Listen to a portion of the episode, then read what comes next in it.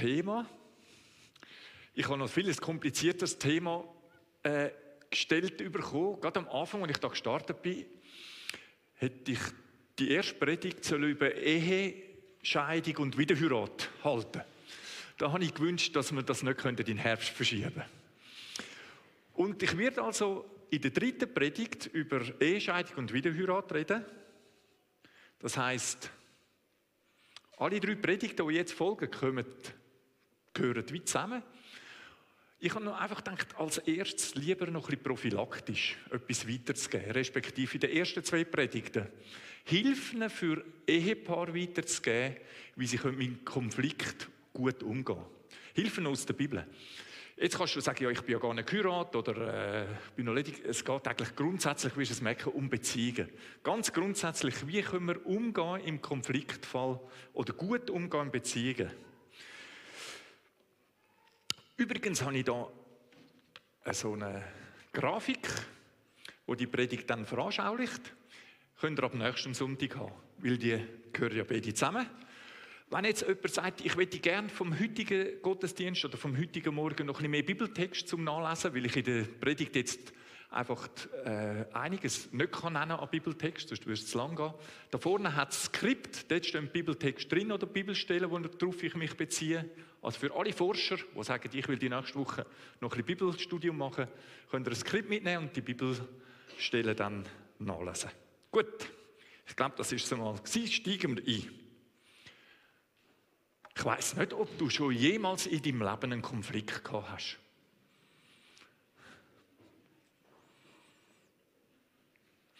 Ob es in der Beziehung zu anderen Menschen schon mal Missverständnis gegeben hat, Verletzungen gegeben hat, Unverständnis, Enttäuschungen. Aber was ich weiß, ein Konflikt ist in jeder Beziehung etwas Normales, in jeder engeren Beziehung etwas Normales. Das heißt, sobald ich mit jemandem über eine längere Zeit unterwegs bin, wird es früher oder später zu Konflikt kommen. Und wenn du jetzt sagst, nein, das stimmt doch nicht, ich lebe schon jahrelang engen Beziehungen, habe dort noch nie einen Konflikt gehabt, dann muss ich dir sagen, entweder verschliessest du die Augen von der Wahrheit oder du sagst mir nicht die Wahrheit. Wir Menschen sind unterschiedliche Persönlichkeiten.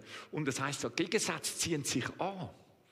Und das ist ja also von den alten Griechen oder noch früher hat man so Sanguiniker, Melancholiker, Phlegmatiker und einfach so genannt und hat gemerkt, ja, die ziehen sich schon an, aber nachher gehen sie einander auf den Wecker. Also manchmal heiratet man genau das Gegenteil und irgendwann kommt es so weit, dass man einander wie nicht mehr gut versteht, wie man so unterschiedlich denkt, fühlt, handelt. Wenn man sich nicht als Ergänzung sehen kann, dann kommt man immer in einen Konfliktfall als Ehepaar. Ich glaube sogar, die meisten Konflikte sind Persönlichkeitskonflikte. Aber es ist ja wichtig, dass wir uns Gedanken machen, wie lösen wir Konflikte. Denn die glücklichsten, dauerhaftsten Partnerschaften sind nicht die, wo beide immer die gleiche Meinung haben und sich immer super gut verstehen in allem, sondern die, die gelernt haben, einander als Ergänzung zu sehen und Konflikt miteinander gut können, konstruktiv können lösen oder gelernt haben, konstruktiv zu lösen.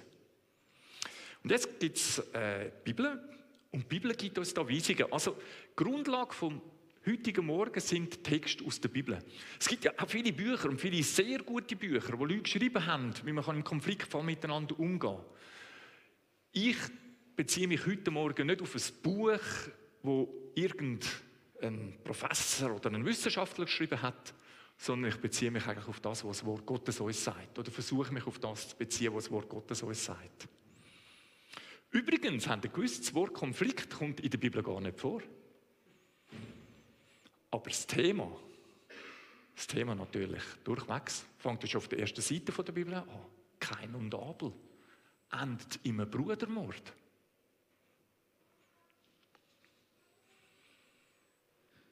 Ich will euch mittels PowerPoint-Folie probieren, ein bisschen mitzunehmen. Das ist ein Konflikt. Ist entstanden und dann kommt es zu einer Reaktion. Also jeder Mensch reagiert, wenn er kritisiert wird, verletzt wird, enttäuscht wird. Jeder reagiert auf einen Konflikt. In jedem passiert etwas, wenn er angegriffen wird. Jetzt gibt es hilfreichere Reaktionen und weniger hilfreichere. Und am heutigen Morgen gehen wir mal so ein bisschen die weniger hilfreichen, also eben im Verlust bringen, wenn man weniger hilfreich damit umgeht. Und nächsten Sonntag nachher, wie man kann hilfreich damit umgehen kann. Also darum seht ihr, jetzt das Sternchen oben, falsche Reaktion. Ja, die einen sagen, nichts, die schweigen, die tun nichts dergleichen, wie wenn überhaupt nichts passiert. Und die anderen werden laut, die explodieren. Und sagen, nachher weisst wenn ich explodiert bin, ist alles wieder gut. Ja, vielleicht bei ihnen ist alles wieder gut, aber es könnte durchaus sein, dass die Scherben, die in dir drin sind, nachher plötzlich im anderen drin sind. Oh, jetzt habe ich irgendein Kind verschreckt da oben, Entschuldigung.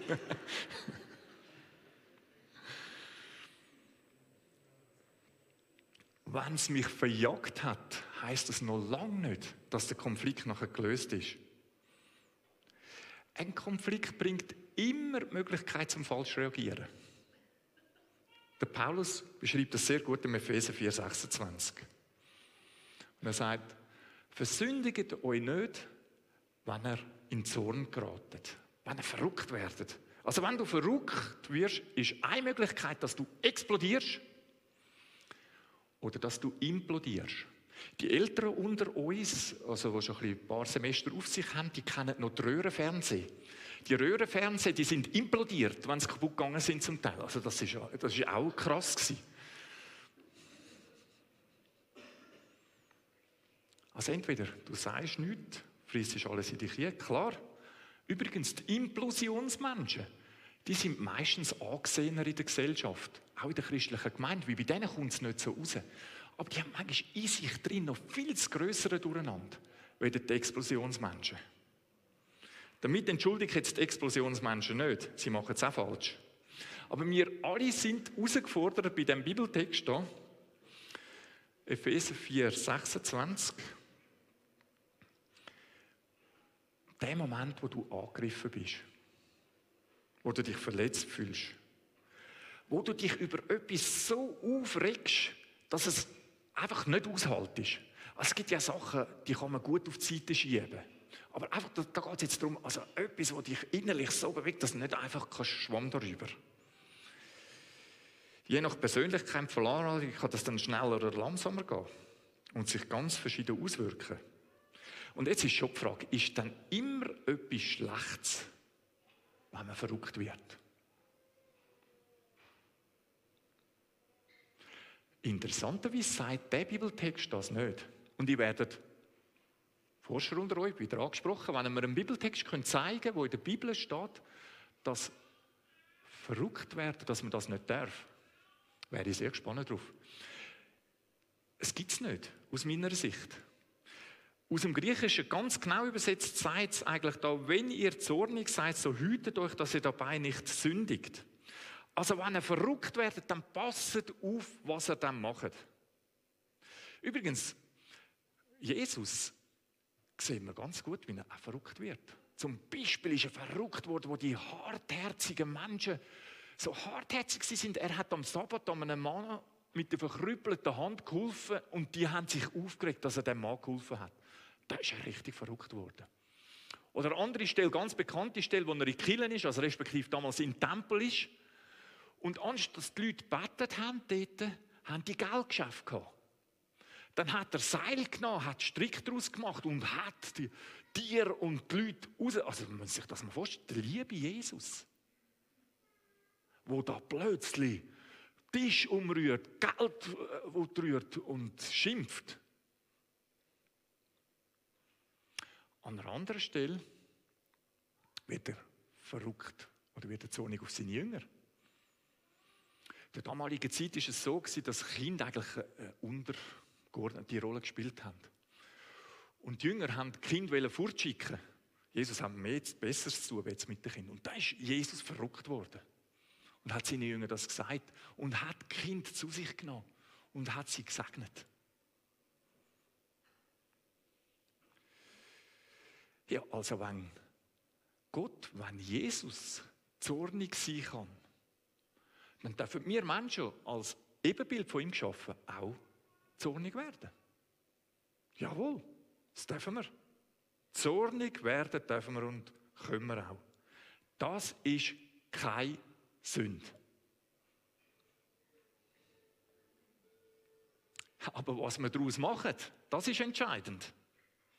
Wir müssen einfach bedenken, wenn Gott verrückt wird und dann handelt aus dem heraus, dann macht er das nie irgendwie willkürlich. Und wir Menschen, wir sind halt doch in einer gefallenen Schöpfung. Wir haben doch immer noch irgendwie so vielleicht ein Ehrgefühl, wo uns oder Müdigkeit, haben zu wenig auf uns selber geschaut und sind mehr gereizt. Also es gibt so viele Umstände, die einfach bei uns mit reinkommen, ja, dass wir das Bibel, das Wort Gottes uns sagt, Achtung, Selbstbeherrschung.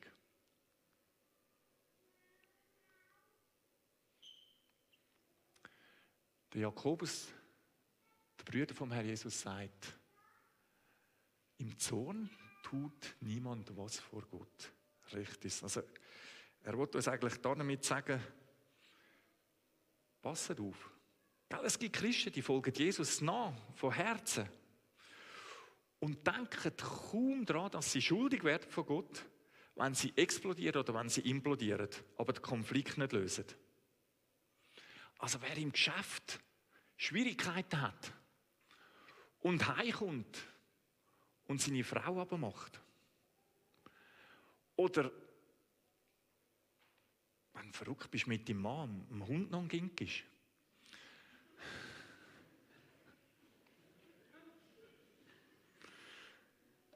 Gell? Auch Kinder sind manchmal Opfer.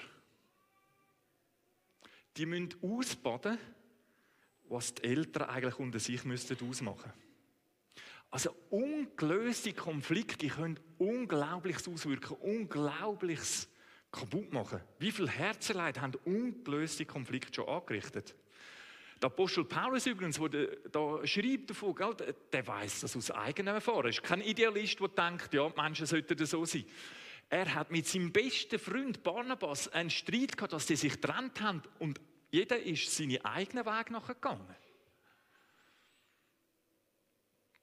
Darum gibt er aus der Praxis heraus uns eigentlich den Tipp, wenn es zum Konflikt kommt, und ich denke, einige von euch kennen dann den zweiten Teil von dem Vers, legt euren Sohn ab, bevor die Sonne untergeht.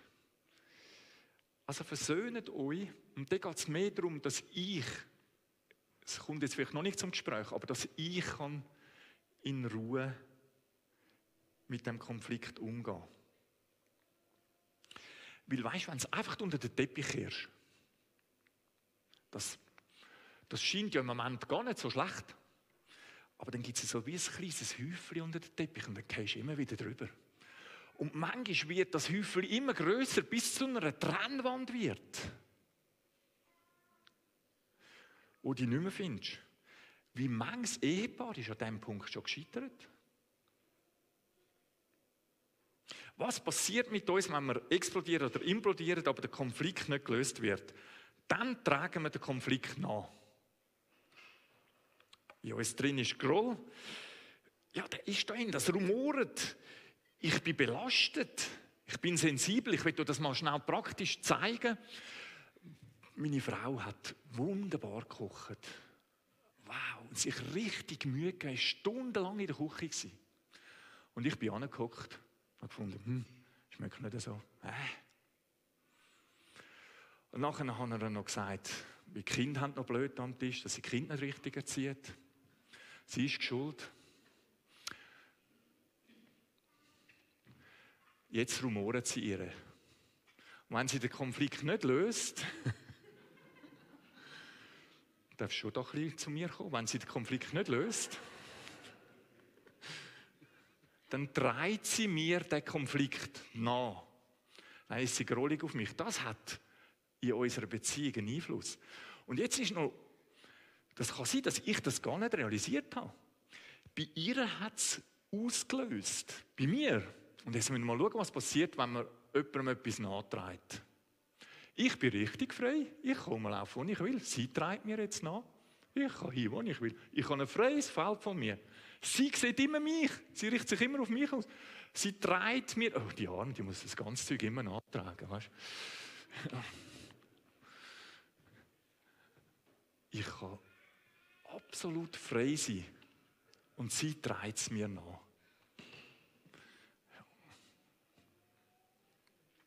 Also verstehst du?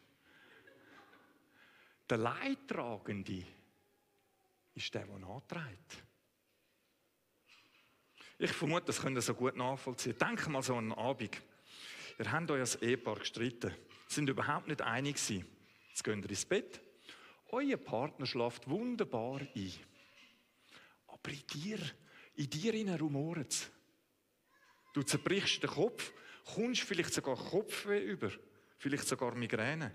Oder der Magen reagiert. Der Volksmund sagt ja, mir geht Gallen über. Plötzlich kommt da Gallen.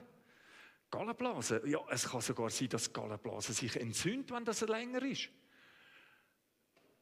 Es kann durchaus sein, dass ungelöste Konflikte körperliche Auswirkungen haben. Hey, der andere der kann selig schlafen. Der andere trifft es nicht im Herz. Ich habe Herzprobleme. Der andere zerbricht sich nicht den Kopf. Ich habe Migräne. Es wäre hilfreich für mich, ich würde den Konflikt versuchen zu lösen. Weil, wenn ich einen Konflikt nicht löse, trage ich nach. Und weißt du, wenn ich nachtrage, dann setzt sich die Sache in mir fest. Tief, tief drin. Und dann kommt es zu Bitterkeit und Hass. Und früher oder später werde ich ins negative Reden kommen über den anderen. Und damit auch andere beeinflussen und vergiften. Also ein Grund, warum bis in die eigene Familie hinein negatives Reden können Einfluss nehmen, ist, wenn ungelöste Konflikte da sind.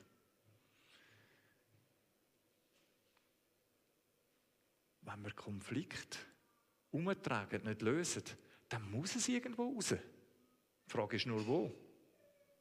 Und Gott sagt da dazu, kann man gut nachlesen, im 3. Mosebuch, Kapitel 19, Vers 16 bis 18.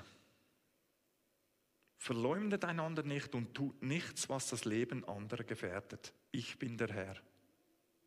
Wenn du etwas gegen deinen Bruder oder deine Schwester hast, dann trage deinen Groll nicht mit dir herum. Rede offen mit ihnen darüber, sonst machst du dich schuldig. Räche dich nicht und sei nicht nachtragend. Liebe deine Mitmenschen wie dich selbst. Ich bin der Herr.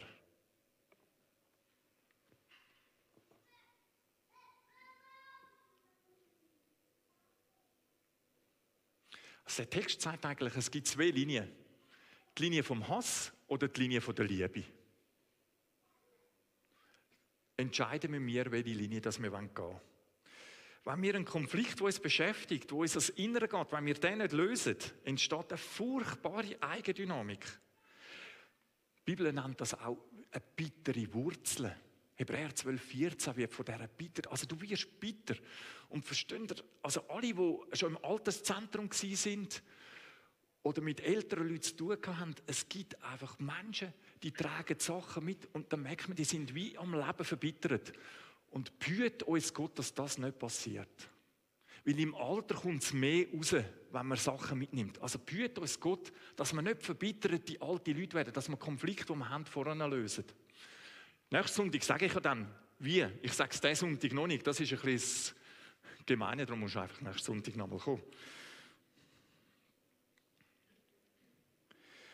Gott sagt, ein Mensch, der verbittert ist, ist gefährlich.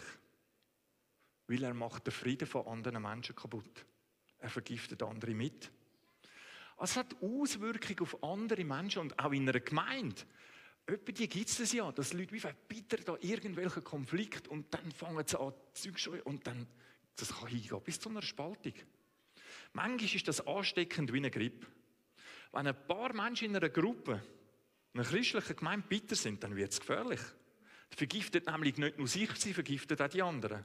Darum ist es enorm wichtig, dass man Leute, die mit Bitterkeit in sich umlaufen, wenn man das merkt, dass man denen helfen, dass sie ihre Bitterkeit loswerden können. Einfach, wenn es irgendwie möglich ist, dass sie gestörte Beziehungen in Ordnung bringen können. Dass Vergebung und Versöhnung geschehen kann. Dann weißt du, aus den bitteren Wurzeln erwachst der Fluch. Damit meine ich jetzt nicht unbedingt das laute Fluchen. Es kann natürlich auch mal passieren, dass jemand ins laute Fluchen nie kommt. Aber ich meine jetzt vielmehr das Fluchen im Gegensatz zum Segnen. Segnen heisst, ich bin mit dem anderen barmherzig. Ich spreche ihm gut zu. Ich denke gut von ihm. Ich bete positiv für ihn. Fluchen heisst, ich bin unbarmherzig mit dem anderen. Ich kritisiere ihn. Ich suche seine Fehler. Und dann tue ich die wie gerade nutzen für mich, ja, seine Schwachpunkte. Ich halte es ihm vor. Ich wünsche ihm Schlechtes. Ich rede schlecht von ihm und ich verachte ihn und bete dementsprechend. Es kann, es kann so weit kommen, dass ich den anderen am liebsten auf den Mond schiessen will. Es kann sogar bis zur Rache und Vergeltung kommen. Gell? Und rächen, das können wir uns dann ganz fein. In der Ehe zum Beispiel reden wir einfach mal nicht mehr miteinander. Wir schmollen einfach mal ein paar Tage, vielleicht sogar ein paar Wochen. Oder man zieht sich körperlich. Oder man stürzt sich in Arbeit. Man geht einander einfach dann aus dem Weg. Versteht ihr, wer Konflikt nicht löst, das hat Folgen, das hat Auswirkungen. Und die Folgen von dem wenn man keinen Schritt unternimmt, wenn man nicht versucht zu lösen, die können für die eigene Gesundheit psychisch wie auch physisch Auswirkungen haben. Angst, Migräne, Suchtverhalten können aus ungelösten Konflikten entstehen. Magenbeschwerden, Migräne. Ein Konflikt nicht zu lösen versuchen. Und da will ich schon einmal auf den nächsten Sonntag hingehen. Man kann ja Konflikt nicht immer lösen, aber ich gebe dann auch eine Antwort wenn man nicht lösen kann, was Gott uns zeigt, wie man damit umgehen soll. Aber wenn man ihn nicht versucht zu lösen, ist das Selbstmord auf Raten. Und ich weiß, es klingt ein bisschen hart. Aber Bitterkeit und Hass zerstören uns in unserem Inneren mehr wie Salzsäure im Magen. Und wenn du an diesem Punkt angelangt bist, in einer Beziehung, in einer engen Beziehung, zum Beispiel in der Ehe, in der Familie, dann muss etwas gehen. Dann musst du etwas unternehmen. Das darfst du nicht einfach so stehen lassen. Solltest du dich nicht genieren, einmal vielleicht Hilfe aufzusuchen. Seelsorge, konkrete Schrittpläne. Es geht um sehr viel. Es geht um dein eigenes Leben, um dein Wohlbefinden. Deine Gesundheit. Und gell, entscheiden musst du, ob du das willst oder ob du das nicht willst. Ob du die nötigen Schritte willst unternehmen, dass dein Innere wieder in eine positive Haltung hineinkommt, in eine göttliche Ordnung. Ich habe zwei, drei Fragen für euch da. sind Fragen, die ihr mitnehmen könnt die Woche.